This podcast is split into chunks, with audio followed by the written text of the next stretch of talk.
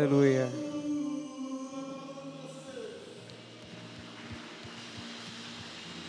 Pai, em nome de Jesus, assim como a chuva que regou sobre a terra, o Senhor rega este ambiente com Sua glória. Nós sabemos que no Senhor nós nos existimos e é pelo Senhor que nos, nós vivemos e nos movemos. Feche seus olhos em nome de Jesus. Pai, esse momento é um culto que nós entregamos ao Senhor com nosso entendimento e com nosso coração. Que haja em nós o mesmo sentimento que houve em Cristo Jesus. Que o Senhor repouse sobre este lugar e que seu Espírito possa soprar sobre nós a vida do Senhor, a zoe de Deus. Que em nome de Jesus, todo joelho neste lugar possa se dobrar e toda língua confessar o seu nome, porque o Senhor é digno de receber os louvores do seu povo. Honra e glória nós queremos render neste lugar ao Senhor. E com a nossa adoração, fruto do nosso coração, nós queremos levantar este momento em adoração ao Senhor. Então feche seus olhos em espírito e em verdade, submeta-se à vontade do Senhor neste lugar. Em nome de Jesus, comece a orar neste lugar. Pai, é o Senhor que faz todas as coisas. E por intermédio da Sua palavra tudo veio a existir. Esse momento só acontece por causa do Senhor. Este culto com entendimento e racionalidade da nossa parte para com o Senhor é saber que nós somos devedor de tudo aquilo que nós temos ou possuímos, porque o Senhor é quem faz em nós e opera através de nós. Nós somos a tua noiva aquele, aquele que o Senhor chama de desejado, aquela que o Senhor chama de noiva, aquela que o Senhor que chama de amada. Nós estamos nessa condição, porque nós fomos comprados com um preço de sangue e nos submetemos então a este ambiente pela qual nós levantamos o nome de Jesus ao mais alto lugar. Que o Senhor seja manifesto neste lugar e que no ajuntamento dos cristãos, no ajuntamento dos filhos do Senhor, haja manifestação da tua glória e do teu poder. Em nome de Jesus, que esteja alinhado agora a terra com os céus, e que este ambiente, assim como acontece nos céus, também seja na terra. Que a tua palavra, que é emitida de um trono de glória, de um trono de justiça, possa ecoar sobre este lugar e os nossos corações, no nome santo de Jesus. Amém. Graças a Deus. Fique à vontade do seu lugar, em nome de Jesus. Vamos passar um vídeo agora. Amém, queridos?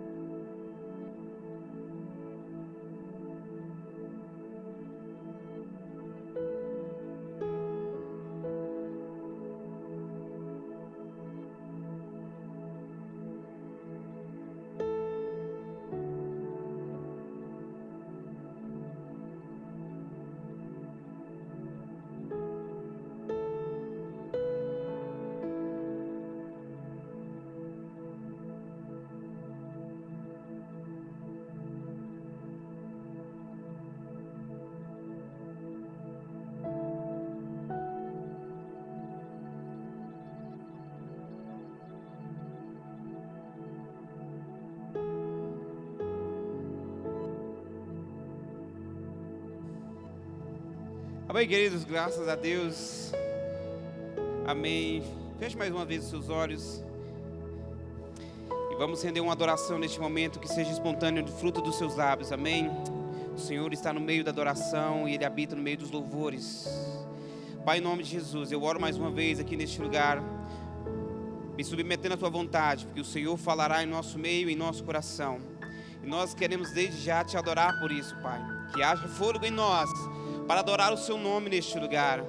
Que haja motivos em nós para adorar o Senhor neste lugar.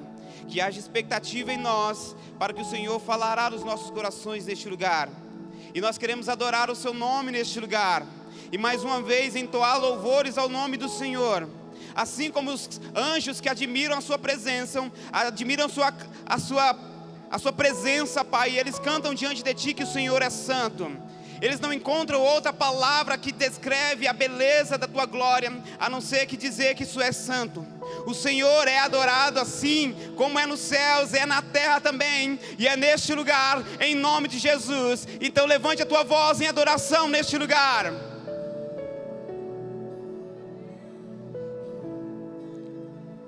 Aleluia.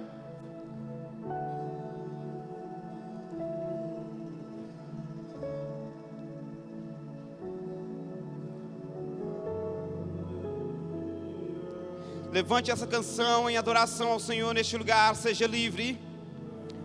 Feche seus olhos para que não haja dispersão dos, da sua atenção a Ele. Adore Ele, em espírito e em verdade. Se prostre diante dEle, em amor, em gratidão. Adore ao Senhor neste lugar. Quando você canta aleluia, você está dando honra e glória a quem é digno por direito. Feche seus olhos e comece a adorar. Aleluia. Ele é poderoso para fazer. Ele é poderoso. Diga.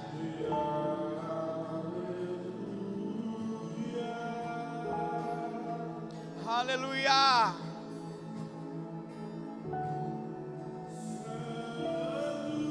É o que nós cantamos, Senhor. É o que a noiva adora o noivo.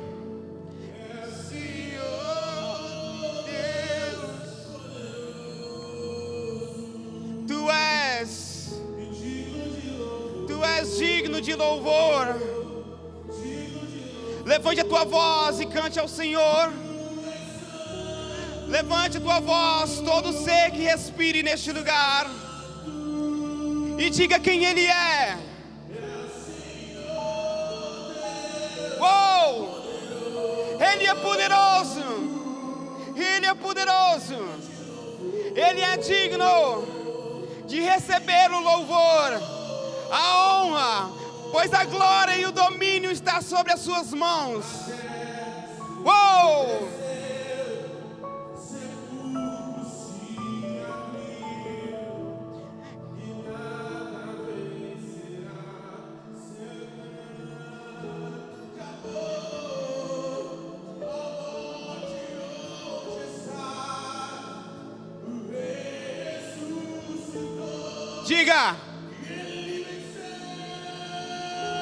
Os olhos fixos nele, cante ao Senhor. Para sempre exaltado é. Levante as suas mãos e levante a tua voz. Será que você pode fazer isso neste lugar? Levante as suas mãos e levante a sua voz ao Senhor. E declare quem Ele é.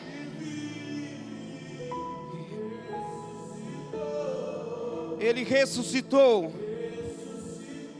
Aleluia. E graças a Deus. Amém, queridos. Se coloque à vontade no seu lugar. Sente-se no seu lugar em nome de Jesus. Fique à vontade em nosso meio. E à medida que você senta, eu queria que você abrisse a Bíblia comigo no livro de Oséias, no capítulo 2. Em nome de Jesus. Oséias, capítulo 2. É notório que de tempos em tempos, Deus levanta homens, também Deus levanta mulheres, de geração em geração, para anunciar o seu favor e o seu amor. E toda vez que Deus precisa falar algo para o seu povo, Ele envia um profeta, Ele envia alguém que possa anunciar aquilo que está no seu coração, aquilo que é a vontade do Senhor. De tempos em tempos, Deus levanta homens inspirados no seu espírito para anunciar aquilo que ele tem de intensidade de vontade para revelar nos nossos corações. Isso só é uma necessidade para o Senhor, porque nós, como seres humanos, nos esquecemos fáceis de tudo aquilo que Deus tem dito ao nosso respeito. E nós temos esquecido por muitas vezes aquilo que Deus já tem falado conosco.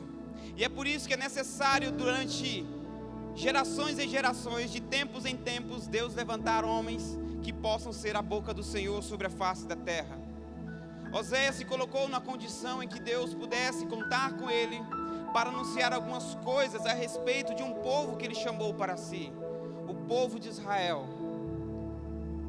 Ouvimos muitas histórias a respeito e acerca desse povo, o povo de Israel uma nação cujo Senhor chamou para ser separado, o Senhor chamou aquela nação, aquele povo, como um povo escolhido, para que vivesse segundo os costumes e a vontade do Senhor.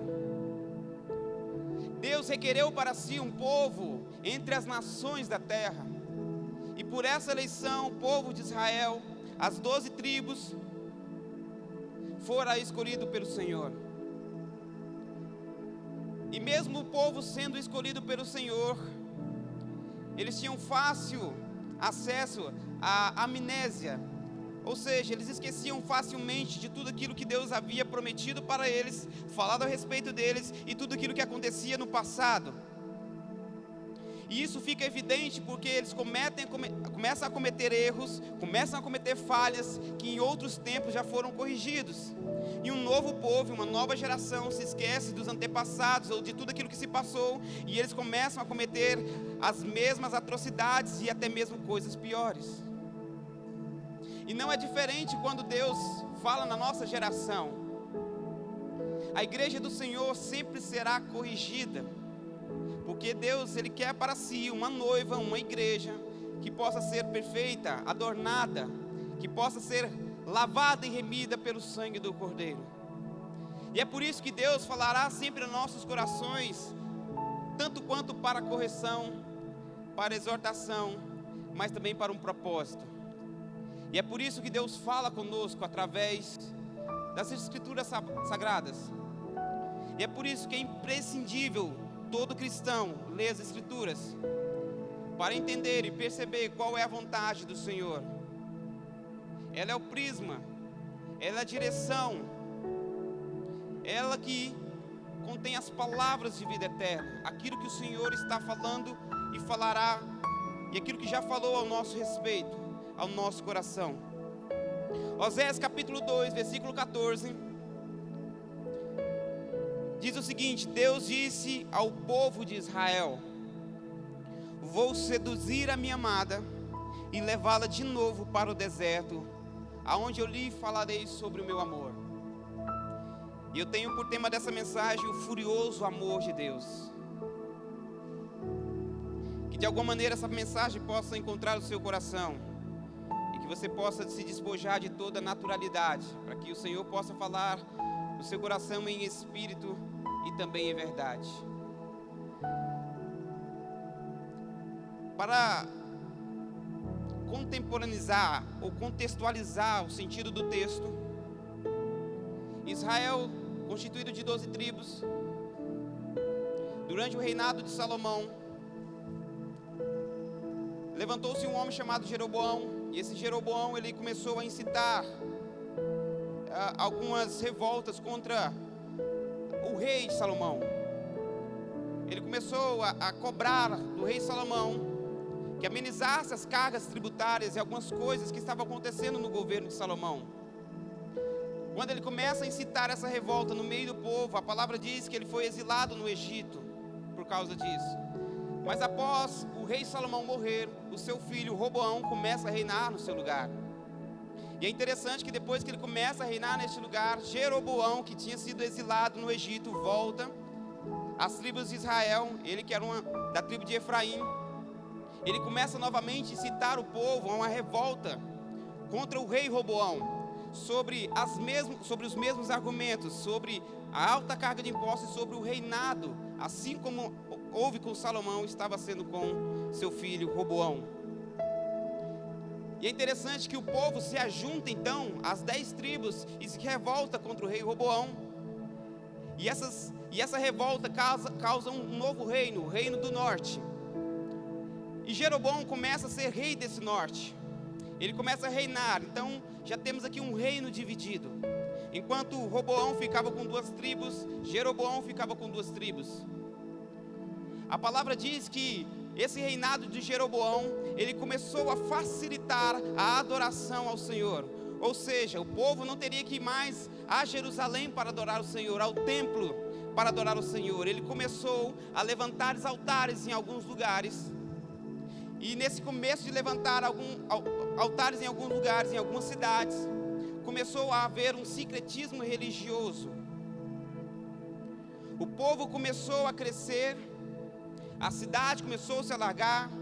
Jeroboão foi muito próspero e a palavra diz que nesse tempo havia muita prosperidade na tribo do norte, nas dez tribos do norte. E ele começou a prosperar, e toda vez que ele prosperava, ele fazia contextos políticos para se aliançar com outros povos. E nisso houve a cultura pagã que entrou ao povo de Israel. E Deus, ao observar isso, ele levanta homens como Amós para anunciar o castigo do Senhor, para anunciar que aquilo que estava acontecendo não era vontade do Senhor. Até então que Jeroboão tem um filho e ele morre brevemente, então seu reinado é muito curto, ele dura cerca de 22 anos. Mas passado alguns reinos depois, levanta-se um outro homem chamado Jeroboão também. Número 2, Jeroboão número 2, ele também começa a reinar com os mesmos argumentos e pensamentos do Jeroboão primeiro. Ele começa então a manifestar algumas coisas no seu coração de atributos que não era mais do Senhor. Ele começa então a deixar com que todos os costumes pagãos entrassem dentro da cultura de Israel. E aí Israel começa então a se prostituir com seus costumes. O povo de Israel não olha mais o Senhor como o único Deus. Eles começam a olhar para a natureza e começam a observar outros deuses que eles levantam. E começa a adorar outros senhores outros deuses. Então a cultura pagã começa a entrar no meio do povo de Israel. Então Deus chama esse profeta Oséias e lhe dá uma intimação, uma ordenança, falando assim: ó, case-se com uma prostituta, porque eu tenho algo para falar com meu povo.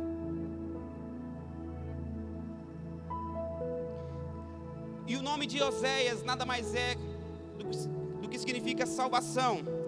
E então profetizou há cerca de 700 anos antes de Cristo. E o chamado da vida dele foi para exemplificar o relacionamento de Deus com Israel. Então você vai ver que no capítulo 1, Deus chama Oséias e fala para ele: case-se com uma prostituta. Por quê? Porque naquele tempo havia muita profanação sobre o altar do Senhor, havia corrupção no meio do povo do Senhor eles haviam transgredido as leis do Senhor. No meio do povo havia o sentimento e a sensação de iniquidade. Eles haviam cometido adultério com o Senhor.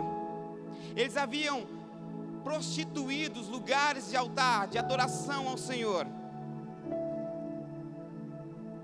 Então, no capítulo 1, quando Deus ordena, ele pega o exemplo desse casamento do profeta Oséias para exemplificar um contexto para o povo de Israel.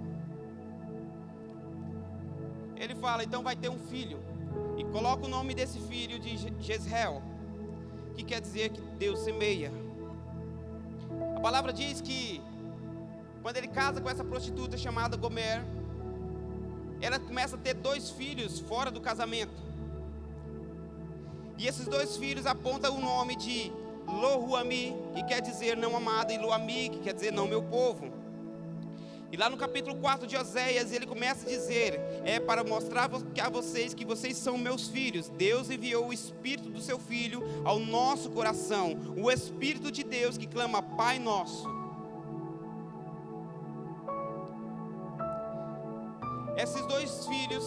Fora do contexto, fora de prostituição, que quer dizer não amada e que quer dizer não meu povo, simbolizava uma cultura que iria surgir lá na frente, o povo gentil.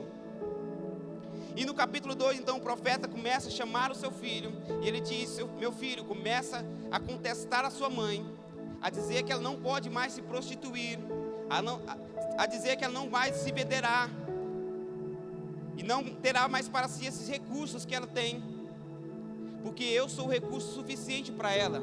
Eu sou o marido, eu sou o esposo.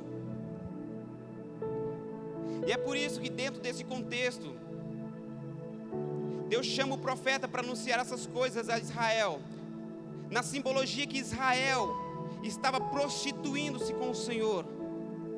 É nesse momento que Deus começa a levantar este homem e anunciar as coisas que Deus não estava de acordo com o que era de costume na população. A corrupção já estava no coração dos homens. A adoração fácil, os lugares que eram colocados para adorar o Senhor já não tinha mais sacrifício sobre aquele lugar, e os sacrifícios que tinham não era apenas para o Senhor. E Deus diz da sua palavra que ele não divide a glória dele com ninguém. E nos dias de hoje não é diferente. Nós queremos uma adoração fácil ao Senhor, nós prestamos uma adoração fácil a Ele. Nós queremos um lugar cômodo para adorar o Senhor. Nós queremos um louvor bom, nós queremos uma, uma igreja boa. Nós queremos que Deus se fale neste lugar e se Ele não falar, nós temos um outro lugar para ir. Deus não precisa mais de igrejas que se abrem neste lugar. Deus precisa de filhos que manifestem o seu amor. Cidade de Anápolis, a nação brasileira, ela não precisa mais de igreja. Ela precisa com que os verdadeiros filhos do Senhor se manifestem neste lugar. Porque no nosso povo e em nosso meio, assim como o povo de Israel, há muita iniquidade, há muita corrupção no nosso coração. Assim como o povo de Israel que cometia aqueles erros lá, eles transgrediam a lei, eles sabiam onde chegava a lei, mas eles preferiam transgredi-la. A iniquidade já estava fazendo parte da vida deles toda adoração estava sendo superficial, já não havia mais sacrifício do seu coração, o Senhor já não era suficiente para eles. E a palavra diz que eles receberam, aquele povo era muito próspero, o povo de Israel, e tudo que eles conseguiram, eles não atribuíram ao Senhor, mas atribuíram a outros deuses. E a palavra diz ainda no capítulo 1 que eles começam a pegar de suas riquezas o ouro que eles possuem e começam a levantar bezerros de ouro no mesmo lugar, no mesmo ambiente que eles tinham destinado para falar com o Senhor. Os ídolos no coração daquele povo veio por intermédio de sua conquista, veio por intermédio de sua força. E eles achavam que não precisavam mais do Senhor, porque eles esqueceram de tudo aquilo que Deus havia falado a respeito deles. E diante de tudo aquilo que eles tinham, que eles possuíam, eles não lembravam mais do Senhor já não havia mais sacrifícios santos, já não havia mais renúncia, já não havia mais separação do seu povo. Ou seja, tudo que acontecia lá no mundo, da mesma forma acontecia dentro da igreja. O que acontecia no altar de fora, acontecia no altar de dentro. Havia uma dualidade no lugar que deveria ser santo. E quantas vezes o meu coração e o seu coração se encontra na dualidade, na divisa do nosso sentimento. Deus tem falado ao nosso respeito, ao meu coração e ao seu coração, mas nós temos rejeitado no nosso coração a palavra do Senhor. Quando nós devemos estar na casa do Senhor, sujeitos a prestar um culto a Ele, a nossa mente vaga por qualquer outra coisa. Nós trocamos o lugar de primazia do Senhor pelo lugar da nossa vontade. Se chover hoje eu não vou para a igreja, mas se chover eu vou. Nós colocamos condições para estar com o Senhor. Nós esquecemos de buscar o Senhor no nosso lugar secreto. Nós abandonamos a palavra e aquilo que Deus fala a nosso respeito. Nós abandonamos o lugar secreto de intimidade com o Senhor. Porque as grandes revelações que Deus tem para o seu povo não estão acima de uma plataforma, mas estão nos lugares íntimos e secretos com Ele. E toda vez que você troca o lugar do Senhor, a primazia do seu dia, do seu coração, toda vez que você tira o momento de adoração sincera ao Senhor, o momento de entrega com Ele, uma vida santa, uma vida separada, você está profanando o lugar de adoração ao Senhor. povo entendia, percebia, sabia que estava transgredindo a vontade do Senhor, mas mesmo assim eles estavam insistindo no seu erro e no seu pecado. E por amar tanto esse povo, por amar tanto aquele que ele chamou, aquele que gerou, Deus começa então a anunciar um castigo sobre aquele povo. Porque se aquele povo não se arrependesse, haveria um castigo para eles. Então, no capítulo 2, que o profeta começa a falar com seu filho, para que ele possa contestar a sua mãe, a prostituta, para que ela se arrependa e não viva mais se prostituindo em outros lugares para ter recursos para si, para trazer à memória dela que o recurso via de seu esposo, no caso aqui Oséias. É a exemplificação de que Deus estava falando com o seu povo, que seu povo não precisara mais prostituir com outros deuses, porque ele era suficiente para aquele povo.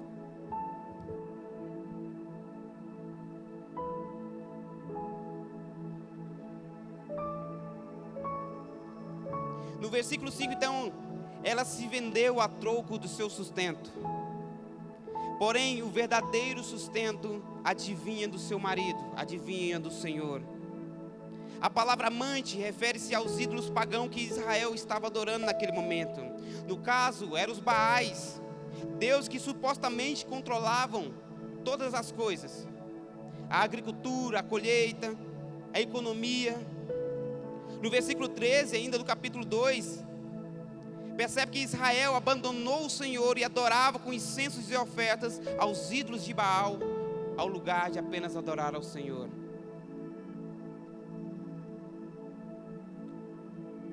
Então, né, nesse contexto que Deus pensa em levar Israel de novo ao lugar de deserto, para que ele possa falar novamente ao seu coração, assim como aconteceu no exílio. Que Deus possa falar novamente, porque o lugar de escassez, no lugar desértico, é muito mais fácil para aquele povo se lembrar de Deus e de tudo aquilo que eles fizeram de trajetória para alcançar a terra prometida, o lugar onde eles estavam. Era necessário voltar ao deserto novamente para que Deus pudesse falar a respeito dele e do seu amor.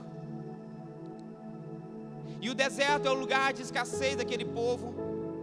Porque o único lugar e o único Deus que eles vão se lembrar que fez algo por eles é o Senhor Deus eterno. Ali não haveria mais lugar para outros deuses. Eles lembrariam de tudo aquilo que Deus fez. E é por isso que é interessante nós lembrarmos daquilo que o Senhor já fez por nós. Eu me lembro do dia que o Senhor me chamou. Foi como uma voz firme e suave.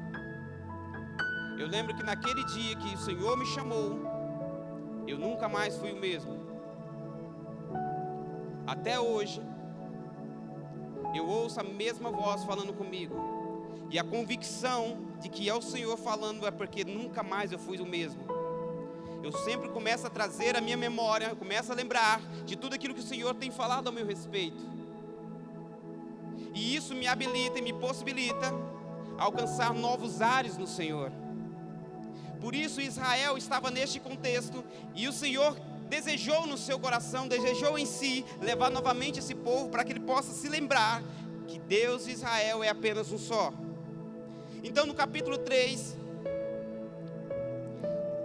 Deus ordena que aquele profeta comece compre uma prostituta para si, ou seja, aquela esposa que se prostituiu, que aquele profeta possa pagar o preço novamente por ela.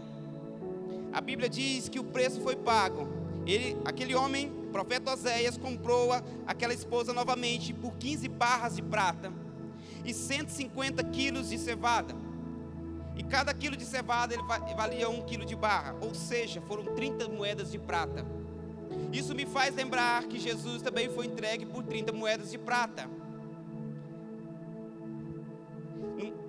Em Mateus capítulo 27, do versículo 3 a 5, então começa a dizer: Quando Judas, o traidor, viu que Jesus havia sido condenado, sentiu remorso e foi devolver as 30 moedas aos chefes dos sacerdotes, dizendo: Eu pequei entregando a morte de um homem inocente. E eles responderam: O que nós temos com isso? Esse é problema seu. Então Judas jogou o dinheiro dentro do templo e saiu. E a palavra diz mais para frente que Jesus, ele não foi entregue apenas por essas 30 moedas, mas ele ofertou a sua vida. Ele comprou, ele pagou o preço de resgate. Assim como o Senhor estava apontando aqui através do profeta Oséias que ele pagaria o preço, Jesus então começa a pagar o preço para o seu, para o seu povo, aqueles que o Senhor o chamou. Então, no capítulo 4, Deus começa a acusar ao povo sobre o abandono dos seus princípios sobre o que causaria a própria morte de Israel, a dissipação daquela nação. Então, na sociedade de Israel havia no seu coração a falta de sinceridade com o Senhor, a falta de bondade. Ninguém naquele tempo queria saber do Senhor ou conhecer a Ele. Haviam falsos juramentos diante do Senhor, mentiram, mentiras era normal as matanças, os roubos e os adultérios aconteciam todos os dias, os crimes, os assassinatos aconteciam e aumentavam continuamente. Era uma sociedade que não tinha o Deus. E se nós olharmos para a nossa sociedade e fizermos um paralelo, nós vamos ver que o Senhor também nos mostra a respeito disso. Que toda a sua igreja, que toda a sua noiva, deveria amar o seu princípio, amar a sua vontade, amar a sua palavra e se lembrar de onde o Senhor te tirou, aonde o Senhor te plantou, para que você possa se manifestar e revelar aquilo que Ele tem de propósito na minha vida e na sua vida. Não abandone a vontade do Senhor na sua vida e no seu coração. Recuse-se agora a amar outros ídolos os ídolos no seu coração pode ser a sua vaidade, a sua falta de vontade de conhecer o Senhor por essência. Porque às vezes você pode estar na igreja e vir à igreja não te faz um cristão. E vir a esse ambiente, contemplar a, a música, a palavra, entregar sua oferta, o seu dízimo, não te torna um cristão. A palavra lá em Atos nos diz que os cristãos eles, eles foram chamados a primeira vez porque eles manifestavam Cristo. Ou seja, a forma de agir, a forma de adorar, a forma de andar, de falar, a separação que eles tinham com outros povos, manifestava o Cristo dentro deles. O que a nossa sociedade não precisa de mais igrejas abertas, mas que eu e você manifeste esse Cristo em nós que a igreja dele possa se levantar firme, ousadamente, contra as portas do inferno. Que eu e você, nós temos um chamado, o Senhor já selou no nosso coração, no nosso espírito, que nós somos dele. Por isso a palavra lá em Gálatas nos diz, no capítulo 4 de Gálatas, isso, que Ele depositou em nós o seu Espírito. É por isso que nós olhamos para o Senhor e dizemos: Abba Pai, Paizinho querido, meu Pai. No versículo 7 que diz assim: Assim como vocês não são mais escravos, vocês agora são filhos do Senhor.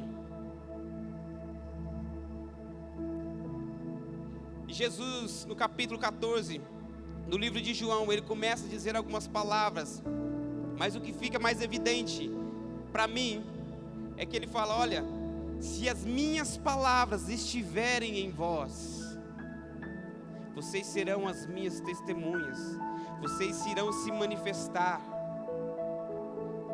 Por isso a gente tem que ter cuidado com a nossa religião, a nossa religiosidade. Porque talvez a religiosidade seja um ídolo no seu coração. Porque religiosidade vai te trazer à igreja, vai te trazer a todos os eventos cristãos, mas não vai te tornar um verdadeiro cristão. Talvez você passou ou passe 20 anos, 30 anos frequentando a igreja do Senhor e não ser transformado por ela. Você deixou com que o ídolo do seu coração te enganasse.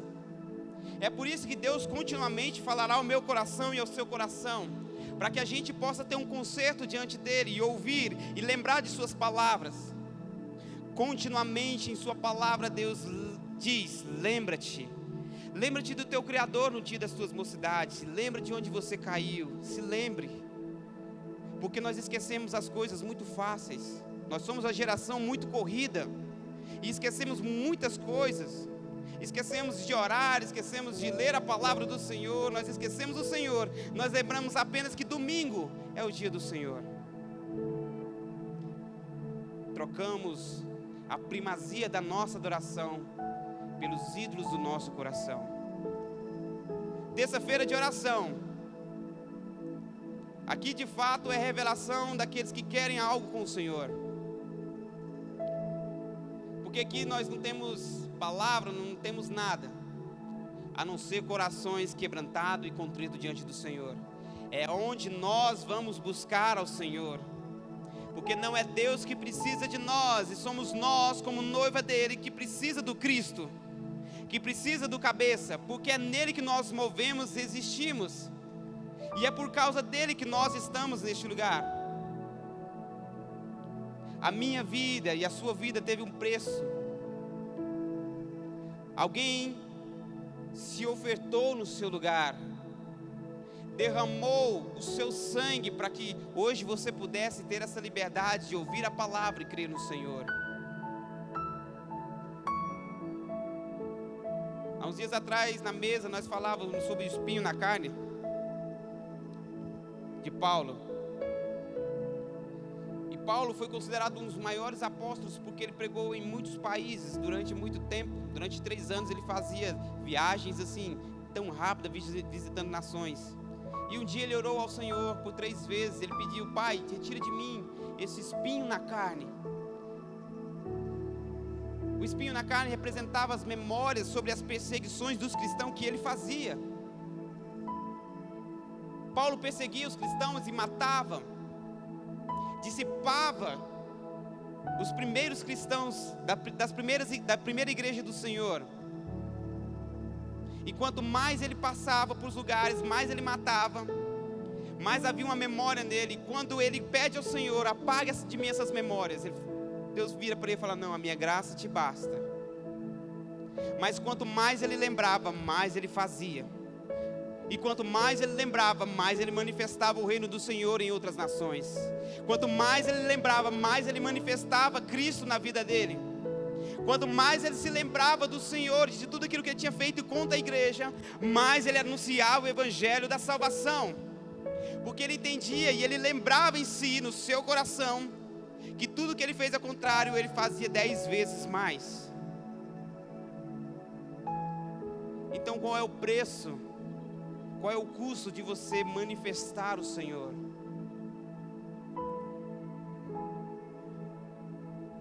O apóstolo Paulo, então no livro de Filipenses, no capítulo 4, do 5 ao 8, ele diz que nós devemos observar algumas coisas. Seja a vossa equidade notória a todos os homens, porque perto está o Senhor. Não estejais inquietos por coisa alguma antes que as vossas petições sejam em tudo conhecidas diante do Senhor, pelas orações, pelas súplicas, pelas ações de graça. E a paz de Deus, que excede todo entendimento, possa guardar os vossos corações e os vossos sentimentos em Cristo Jesus. Quanto ao mais, irmãos, tudo que é verdadeiro, tudo que é honesto, tudo que é justo, tudo que é puro, tudo que é amável, tudo que é de boa fama, se há alguma virtude, se há algum louvor, nisso pensai para a glória de Deus. Que isso ocupe o nosso coração, que nós devemos dar glória somente a Deus, não pelos nossos esforços. A riqueza que você possui, a quantidade dela, se você vender tudo, você não pagará o preço da sua salvação tudo aquilo que você conquistou ou irá conquistar não se compara ao preço da salvação. Por isso, lembre-se do Senhor.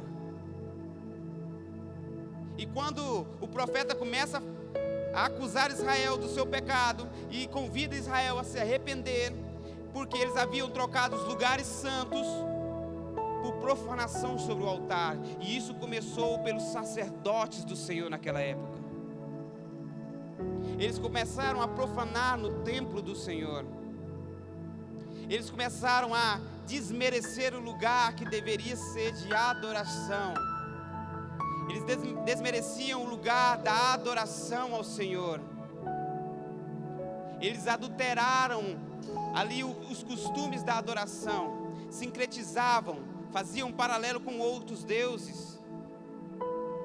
E eu e você nós temos que ter cuidado com esse tipo de adoração também, que é sincretizada com outros ídolos que nós temos lá fora.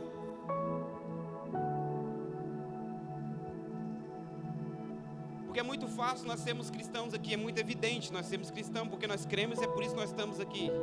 Mas e lá fora? Todos os dias você vai ser instigado a pecar, todos os dias você vai ser instigado a se esquecer do Senhor. A correria da vida vai fazer com que você se esqueça do Senhor.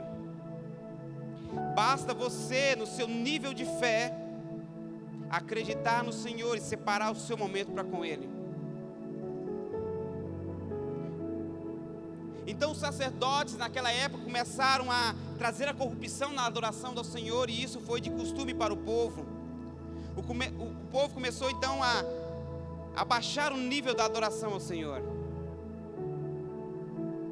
Em outras palavras, Paulo começa a dizer que é muito fácil, ele admira que o evangelho que nós estávamos estavam sendo pregados naquela época estavam sendo deixados para trás e eles estavam, aquele povo de, de Gálatas estavam pegando outro evangelho, que não havia sacrifício, a adoração estava sendo cômoda, a renúncia já não precisava, a santidade já não era mais evidente na classe cristã. Hoje é muito fácil e ser cristão está na, no hype, na moda. Hoje todo mundo é gospel. Hoje todo mundo quer estar na igreja, filmar, quer ter um lugar de destaque, um lugar em que ele possa ser visto. É muito bom ser cristão nos dias de hoje, não nos custa nada. É por isso que nós desmerecemos o sacrifício de Jesus. Porque toda vez que eu me lembro e trago a memória do sacrifício de Jesus, mais eu vou fazer por Ele.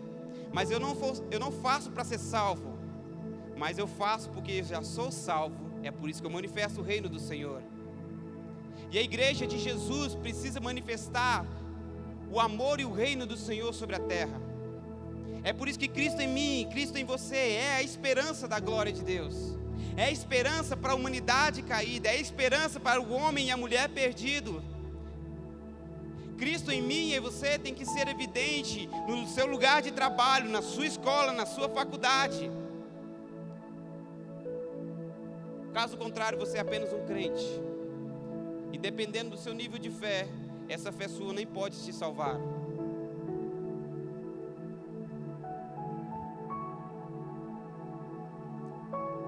No capítulo 5, o profeta começa a dizer que havia orgulho no coração daquele povo, havia uma soberba. Eles achavam que não deveriam mais se arrepender, que Deus haveria de se esquecer dos seus pecados. No versículo 4 ao 7 do capítulo 5, o Senhor espera com que Israel se retorne a Ele, após colherem as consequências de sua desobediência. Aquele povo já não colhia, já não tinha mais, mais a prosperidade nesse contexto aqui, como tinha antes. Havia prosperidade como antes, porque o Senhor havia cessado a sua bondade. Porque a bondade do Senhor e a prosperidade daquele povo foi o Senhor que havia dado, e eles estavam atribuindo essa bondade e essa adoração a outros ídolos, aos outros deuses. Então o Senhor cessou e, aquilo começou a ser manifesto pela desobediência daquele povo. Eles começaram a colher as consequências. Começaram a haver conflitos e crises no meio daquele povo. Naquela sociedade já não era mais evidente a vontade do Senhor. As consequências da desobediência estavam levando aquele povo à morte. Eles ouviram do Senhor, mas não queriam responder a essa voz. O Senhor estava falando, mas neles havia um soberba suficiente para não se arrepender. E quanto mais consequências dos seus pecados, dos seus erros eles estavam colhendo, mais eles se afastavam do Senhor. Então, no capítulo 6,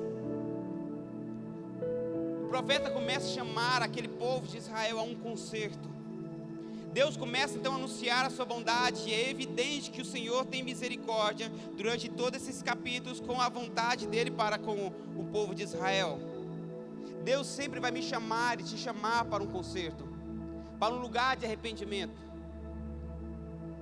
Porque todos os dias eu devo olhar para a cruz de Cristo e olhar em mim o pecado que contém, E eu devo me arrepender todos os dias, porque o Senhor me chamou para ser santo como Ele é. Porque sem santidade é impossível a noiva do Senhor, ou seja, eu e você estar com Ele. Santidade quer dizer separação. Santidade quer dizer que você é chamado e separado para Ele. Você não deve mais se embaraçar com as coisas dessa vida. Você não deve mais se embaraçar e se perder com aquilo que você está conquistando. O seu diploma no céu não vale nada. A sua riqueza para com o céu não vale nada. Nada que você possa fazer vai comprar a sua salvação. Jesus, certa feita, ele diz: Quem amar o seu pai ou a sua mãe mais do que a mim, não é digno de mim. Então nós devemos manifestar uma verdadeira adoração ao Senhor, no qual o próprio Jesus diz que os verdadeiros, aqueles que são verdadeiros, o adorarão em espírito e em verdade. Quem é você no meio da adoração da igreja? Quantos, quantas vezes, quantos eu comecei a cantar ao Senhor apenas por cantar. Trazia louvores mas aquilo não era uma verdade no meu coração. Quantas vezes cantava e não era verdade, estava mentindo para mim, enganando a mim mesmo, pensando que estava adorando ao Senhor, porque a minha vida não correspondia àquilo que eu estava cantando, a minha vida não correspondia àquilo que eu estava manifestando sobre lugar, lugares que eu estava cantando, ministrando louvor. Porque tornou-se uma mentira eu cantar algo para o Senhor e descer e depois fazer tudo ao contrário. E isso, com o tempo, vai tornando em nós a iniquidade. Isso vai gerando em nós um sentimento de transgressão e que nós não queremos mais nos arrepender. Tinha vezes que eu cumpria compromissos apenas com a igreja, mas não com o Senhor. Quantas vezes, e um dia Deus falou no meu coração, e aí onde tudo mudou. Existe mentira na sua adoração, sua adoração é falsa, ela não passa do teto. Aquilo acabou comigo.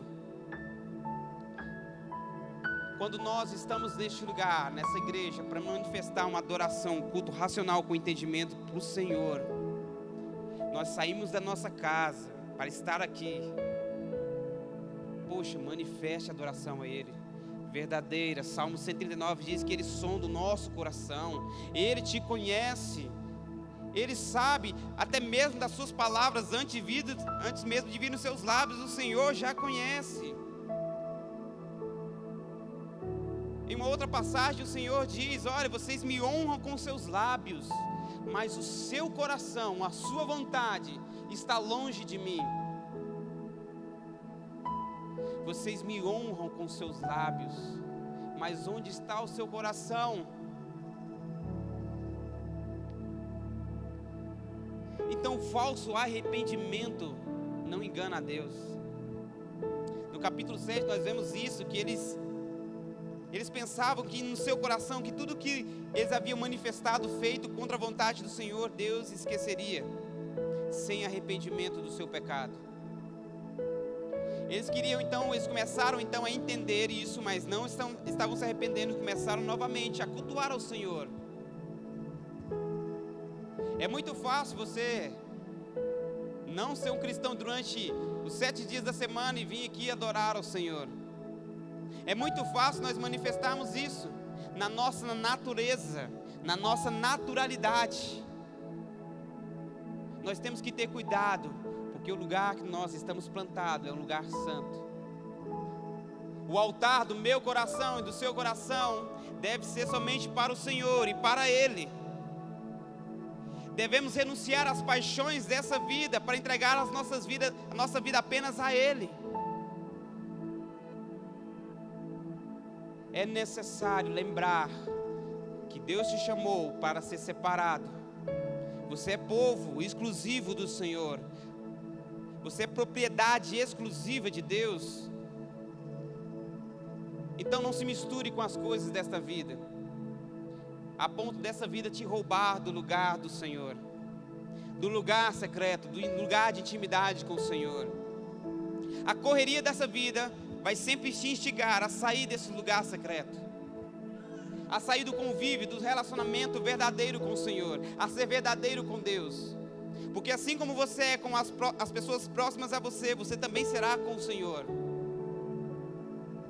Então aquele povo vivia na superficialidade da adoração, havia uma crise no povo de Israel. Então no capítulo 8, no versículo 4, dos recursos que Deus havia dado àquele povo, eles pegaram aqueles recursos e derramaram e derreteram e tornaram bezerros de ouros. Derreteram, pegaram todos os recursos que Deus havia dado e atribuíram a eles mesmos. No versículo 4, na parte B, diz assim: que da parte que da sua parte de prata e da parte de ouro fizeram ídolos para si, para serem apenas destruídos. O Senhor estava falando que iria destruir os ídolos. Então, no capítulo 9, o pecado de Israel então começa a trazer essas consequências. Havia dissipação no povo de Israel sobre a face da terra. As ofertas de adoração da igreja não estavam sendo mais aceitas. A multiplicação da iniquidade estava acontecendo abundantemente. O povo estava se corrompendo fácil demais. Quando viajei para fora uma vez, o povo olhava para nós, nação brasileira, e eles viam em nós, olhavam para a nossa política, e porque a política é a representação do povo, e olhavam para nós um sentimento muito de corrupção. Brasileiro é esperto, toma cuidado. Quantas vezes, em meio a alguns comentários, eu ouvia isso. E nós também, dentro da nossa nação, começamos a olhar algumas esferas da nossa sociedade, nós vemos essa corrupção acontecendo, e isso é tão normal, entre aspas, às nossas vidas, que nós mesmos nos corrompemos no nosso dia a dia. Então a sociedade naquela época se corromperam. Havia esterilidade em tudo que aquilo que aquele povo fazia. Eles não frutificavam em nada. Deus havia cessado a sua bondade e a sua misericórdia. Então viver longe de Deus é amar aquilo que nos esvazia dele. Viver longe de Deus é amar aquilo que nos esvazia, aquilo que nos rouba dele. Então Deus começa a acusar os defeitos, os erros, os pecados daquele povo, mas com um sentimento de misericórdia, de compaixão e de benevolência para que aquele povo possa se arrepender. Mas aquele povo era de duro serviço.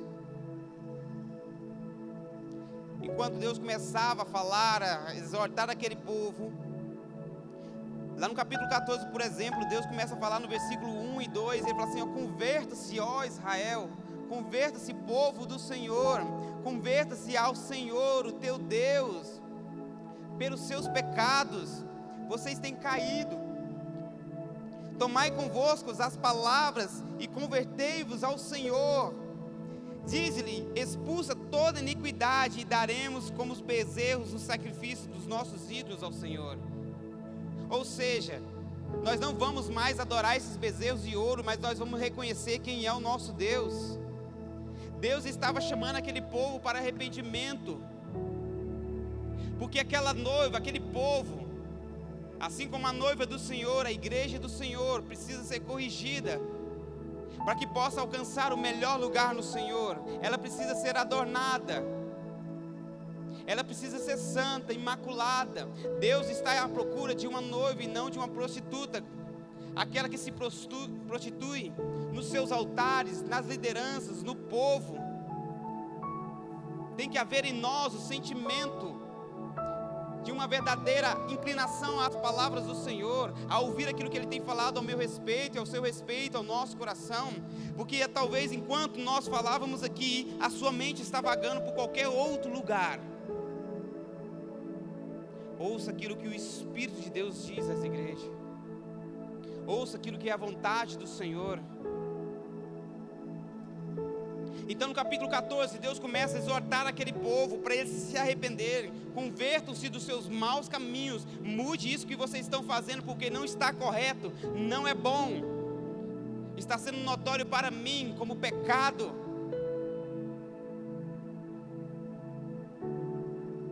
A mesma coisa acontece paralelamente em uma parábola que é uma parte de Jesus, na verdade, quando ele encontra com o jovem rico.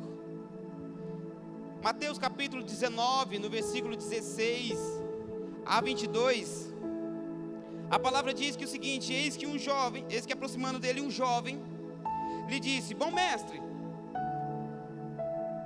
que bem Bom mestre, que bem farei para conseguir a vida eterna? Ele lhe disse: Por que me chamas de bom? Não há bom senão um só que é Deus. Se queres, porém, entrar na vida eterna, guarda os mandamentos. Ele lhe disse: Quais? E Jesus disse: Não matarás, não cometerás adultério, não furtarás, não dirás falso testemunho, honra o seu pai, a sua mãe, amarás o teu próximo como a ti mesmo. Jesus estava referindo para ele, lembrar dos princípios e da lei do Senhor. Então continua dizendo: Disse-lhe o jovem: Tudo isso tenho guardado desde a minha mocidade, desde quando nós, povo de Israel, saiu do Egito. Tenho me lembrado dessas palavras.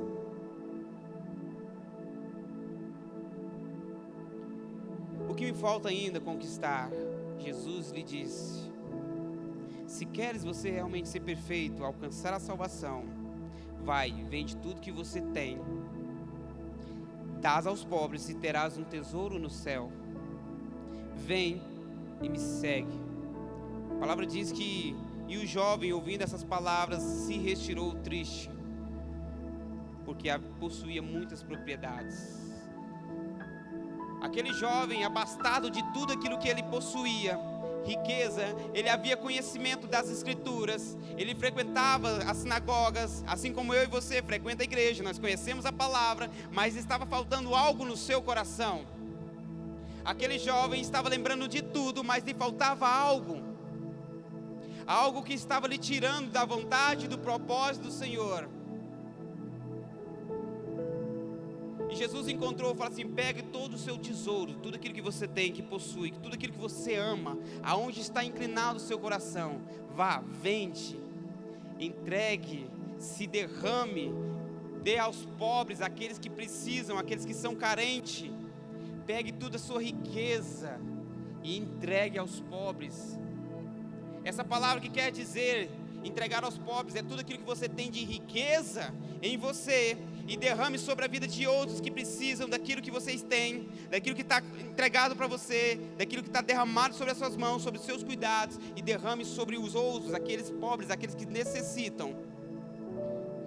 A palavra diz que aquele jovem se entristeceu porque havia riqueza nele, mas ele não compreendeu que toda essa riqueza não servia de nada, porque ele deveria juntar tesouros nos céus.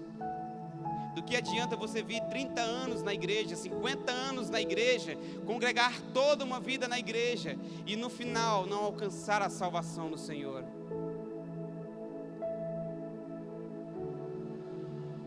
O evangelho, ele tem um preço. Esse preço foi pago. A palavra de Deus diz também que para alcançar o reino do Senhor é por esforço. Em outras traduções diz que é com violência para alcançar a salvação no Senhor, não é apenas uma vez que você batizou, não é uma vez que você frequentou a igreja por 20 anos, não, não, não. É a conversão dos seus pensamentos, é a conversão da sua vida. Ou seja, a sua vida mais, já não é mais paralelo com as coisas deste mundo. Se existe alguma coisa que você precisa fazer hoje, é tirar os ídolos do seu coração toda religiosidade, toda vaidade, toda autossuficiência, todo falso arrependimento, fingimento, para que você possa alcançar o favor do Senhor.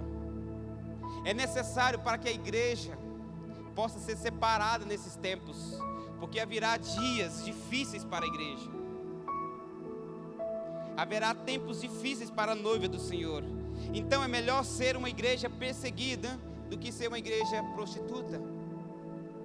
A palavra é dura, mas ela confronta o nosso coração e ela tem por intenção confrontar também o nosso caráter.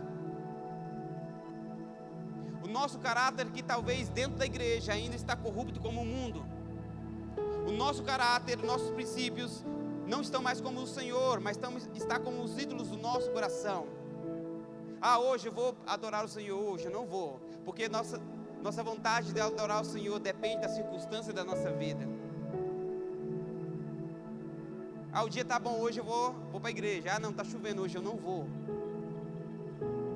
Ah, não, vou tirar esse momento de adoração, não, de oração, não. Não, não, não, não.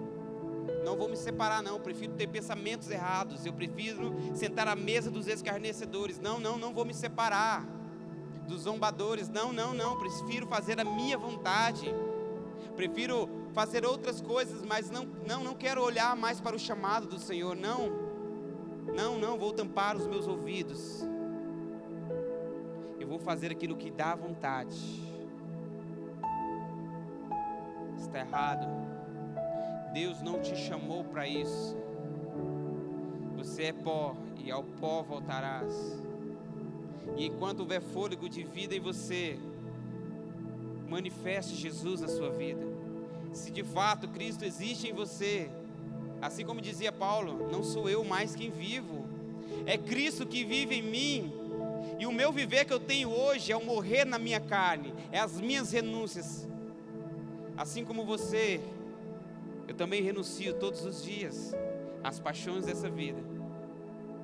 Assim como você, eu também tenho desejos e vontades, e que desejo de recusar isso, e o meu desejo é de recusar e abandonar as velhas práticas para entender que eu vivo novo do Senhor. Então, em nome de Jesus, se coloque de pé no seu lugar. É um tempo e é um chamamento do Senhor para um concerto é lembrar da aliança do Senhor, é lembrar de onde Ele te tirou e você manifestar aquilo que Ele te chamou para ser e para fazer. Você não é crente ou você não é cristão pelo fato de vir à igreja, mas aquilo que você crê, você irá manifestar. Você só manifesta aquilo que você crê. E se você crê, então manifeste sua adoração ao Senhor neste lugar. Que nenhum ídolo, nada te roube a atenção e a primazia da adoração neste lugar que em nome de Jesus haja convencimento no seu coração pelo Senhor. Que em nome de Jesus, neste lugar, é um lugar de arrependimento, de constrangimento do Senhor. Em nome de Jesus, que você possa adorar o Senhor em espírito e verdade, trazer uma vida com estilo de adoração ao Senhor. Que o seu coração hoje se converta da sua religiosidade, que o seu coração hoje se converta das vaidades dessa vida Aonde está o seu coração? Aonde estão os seus desejos? A palavra diz que o nosso desejo tem que ser para o nosso noivo. É você abandonar essa vida que você está levando para viver ela inteiramente para o Senhor.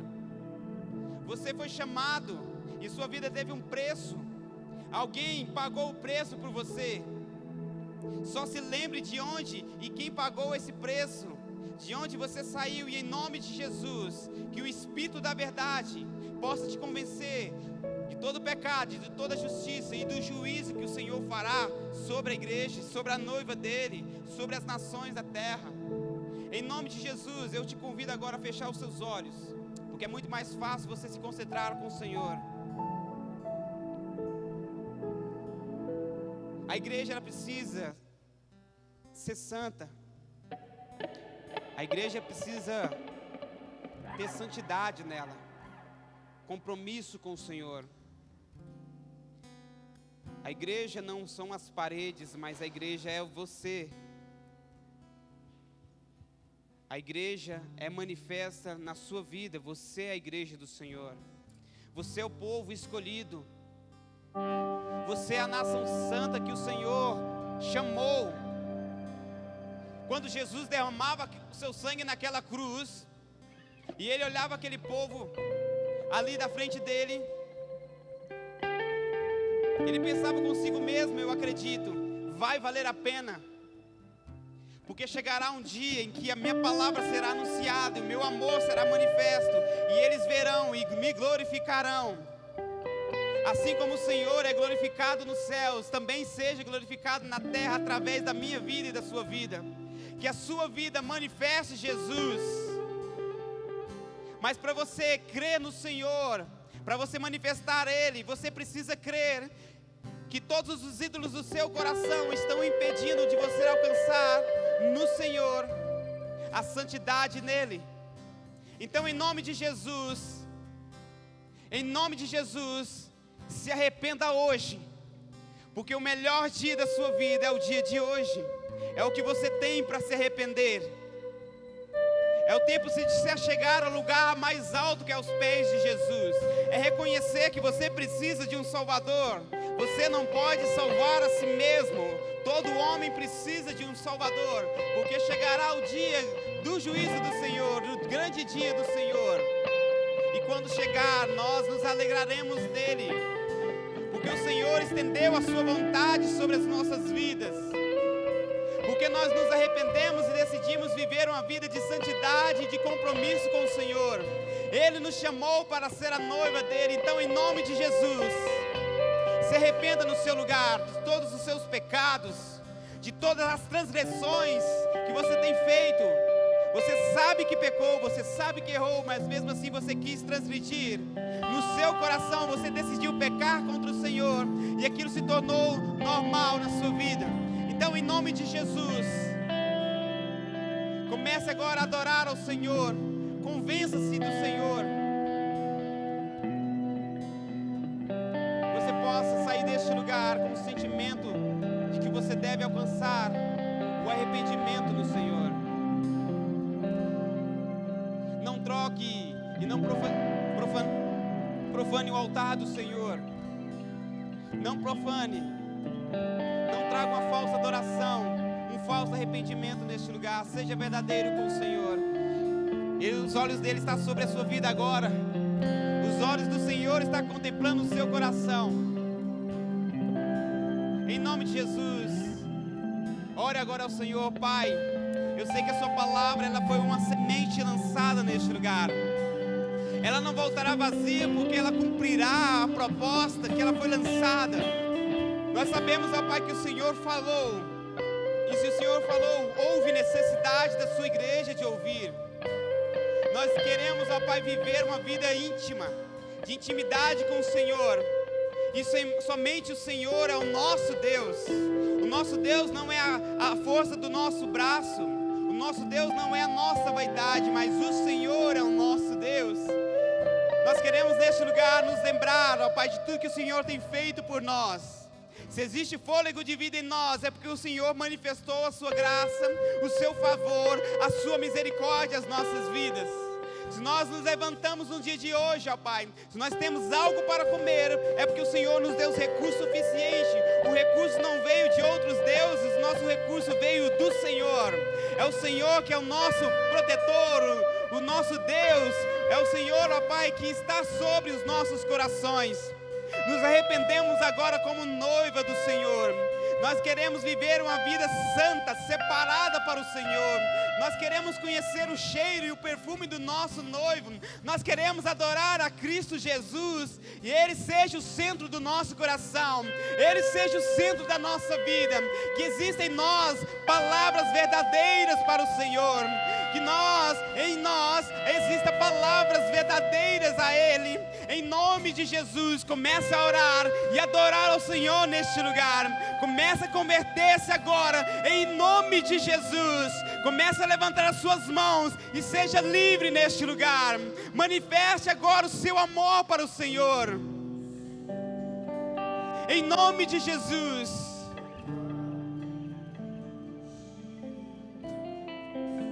Ei, a sua vida de religiosidade não pode te salvar.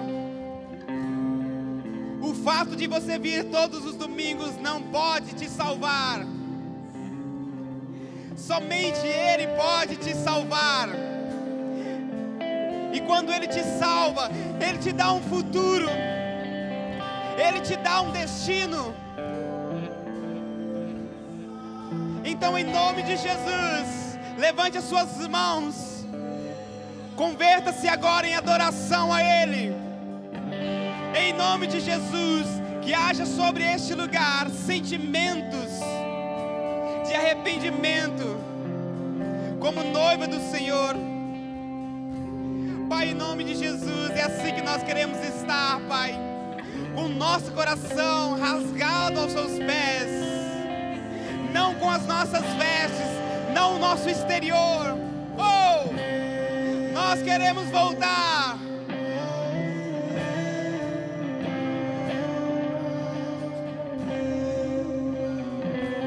Levante as suas mãos aos céus e faça dessa canção a sua adoração em nome de Jesus. Diga para Ele: Oh, eu quero voltar do lugar que eu nunca deveria ter saído, da casa do meu Pai, do lugar de arrependimento, do lugar de busca do Senhor, do lugar de conserto com o Senhor. Oh, é assim que nós devemos estar, Pai ser separado para o Senhor, é viver uma vida, Deus, longe dos embaraços dessa vida.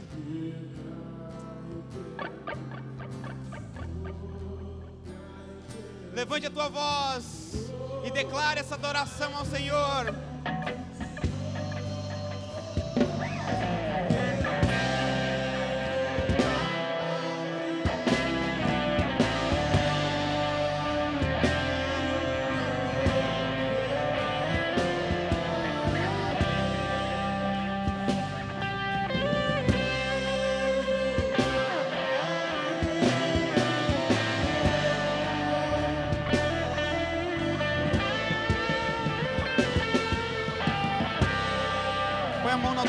Coração, do teu peito, em nome de Jesus.